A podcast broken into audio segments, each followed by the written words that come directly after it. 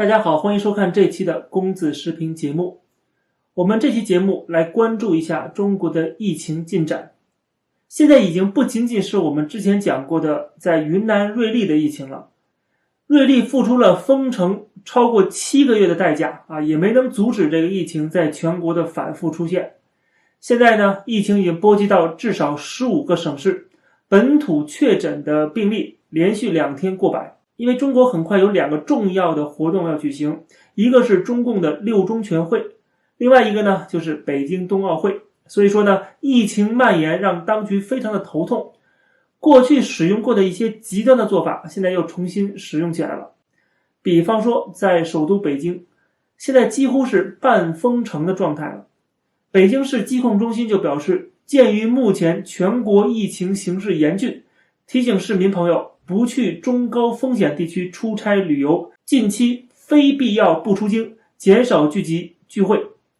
其实说的很容易啊，什么非必要不出京，但是不是所有人都只能在这一个地方待着？比如说，网上就有一个律师发帖子抱怨，他说他的助理在十月二十七号的时候去山西会见了某个这个案件的嫌疑人，第二天返回北京的时候买到了高铁票，但是却进不了高铁站。他最近没有去过中高风险的地区，他打过疫苗，核酸检测的结果也是阴性的，行程码也是绿色的，就是回不了北京。紧接着他本人也去了一趟山西啊，也是回不了北京了。他说：“我们凭借行程码、呃健康码和核酸检测证明进入看守所毫无障碍，入住当地酒店也没有问题，只是回程票还是买不了。”还有一个到郑州出差的北京人就说买的是往返票，而且买成功了啊，但是第二天还是不让回北京，因为北京西站属于丰台区，而丰台区是认定为中高风险地区，途经中高风险地区的人都不让进京。这位律师就说，有人通过私信联系他，他说他们有几百人滞留外地，都是健康宝行程码绿色，还有四十八小时内的核酸检测证明，但是就是回不了北京。有的是被限制购票，有的购票了也不让进站。但是你打这个幺二三四五和幺二三零六这些政府的服务电话，他们互相踢皮球，永远解决不了问题。我看到网上还有很多人在抱怨啊，家住北京出差一周，限制进京，绿码没去过高中风险地区，为啥不让进京？你们大数据有 bug 啊！北京有疫情，出差地没疫情，结果不让进京，不让回家。凭的哪条法律不让返京？北京人生活在北京十四天没去过任何有病例的城市，出差一天回京的机票、高铁票全买不了。你们告诉我们是哪条法律规定的？甚至还有人直接把自己的微博用户名就改成“北京人求回京”。看到这样的一个现象呢，我也不感到意外啊，因为我们要清楚，中国的这些所谓的政策规定，往往都是慢半拍的。很多情况下都是从上到下有一个内部的指令啊，就是政治挂帅的，根本就不用按着这个规定走。领导的指令已经下去之后，然后再由相关部门琢磨着啊怎么措辞啊，怎么公布这个政策。公开某个政策或者规定，就只是一个走形式。比方说，在没有停售火车票的时候啊，也就是允许人们去购买到北京的火车票。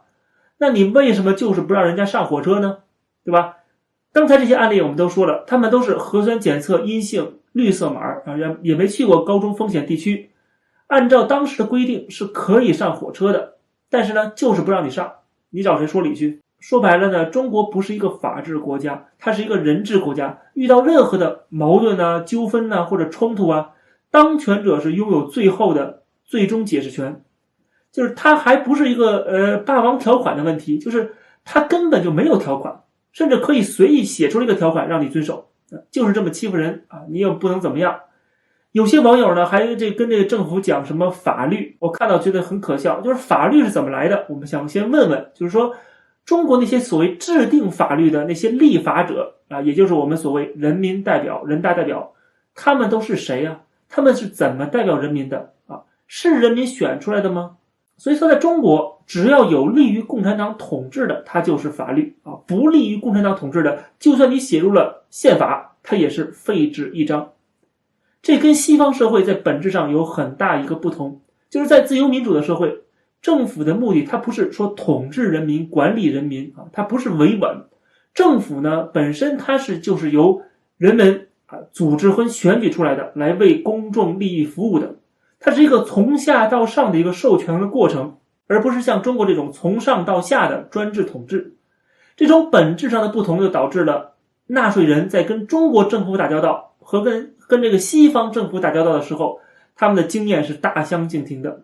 在国外生活的朋友跟当地的政府都打过交道，对吧？比如说办个证明什么的，办个证件。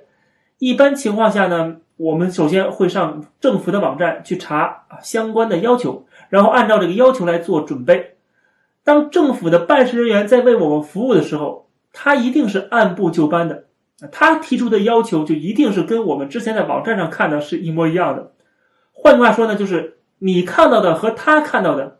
啊，他和他手上拿的这个政府文件啊，或者要求或者流程都是一样的。也就是说，政府需要做什么啊，或需要你做什么，他都会告诉你。他确实就是这么做的。当然，你也是必须按照规定这么做啊。这全是标准化的一个流程，没有那么多的说走后门的机会。这就是公开透明的法治社会。但是在中国，你只要生活过一段时间，就一定能感受到，就是政府说要怎么做，但是现实中往往都不会这么做。甚至是他不会告诉你他怎么做，如果你有关系的话啊，也不一定需要按照政府的要求来这么做。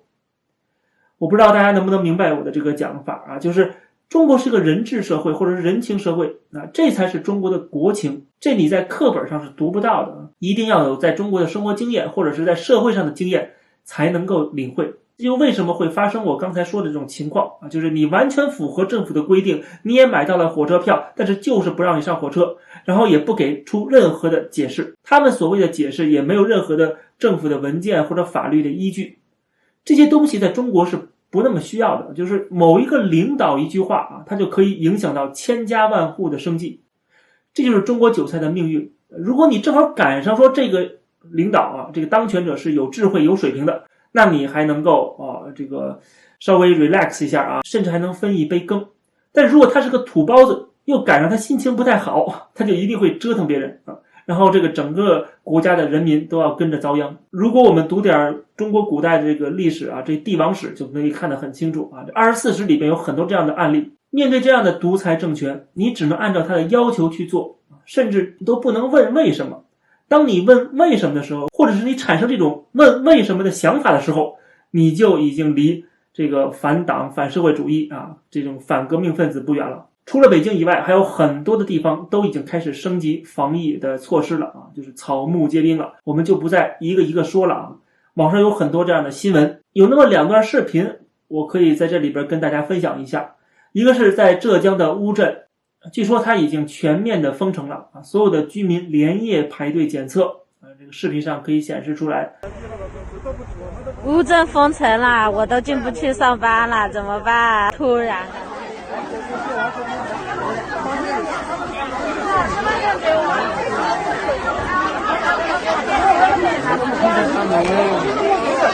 在他们主要是不知道我们。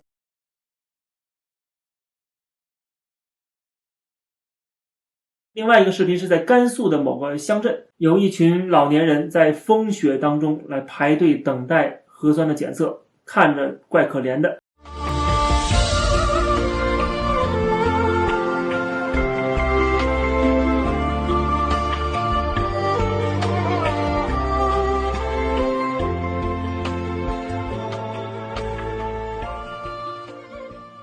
不过我也在想，说他们是不是都值得我们的同情呢？比方说，在上海的顺河路，它解封之后，当地的居民啊就在路边挥舞着五星红旗，然后唱起了爱国歌曲，歌词是我和我的祖国一刻也不能分割。这是妥妥的斯德哥尔摩综合症啊！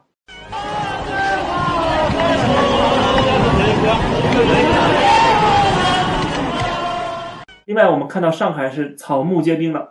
上海的迪士尼乐园在十月三十一号的时候突然宣布关闭。已经入园的这些游客必须在出口来接受核酸检测才能够离开。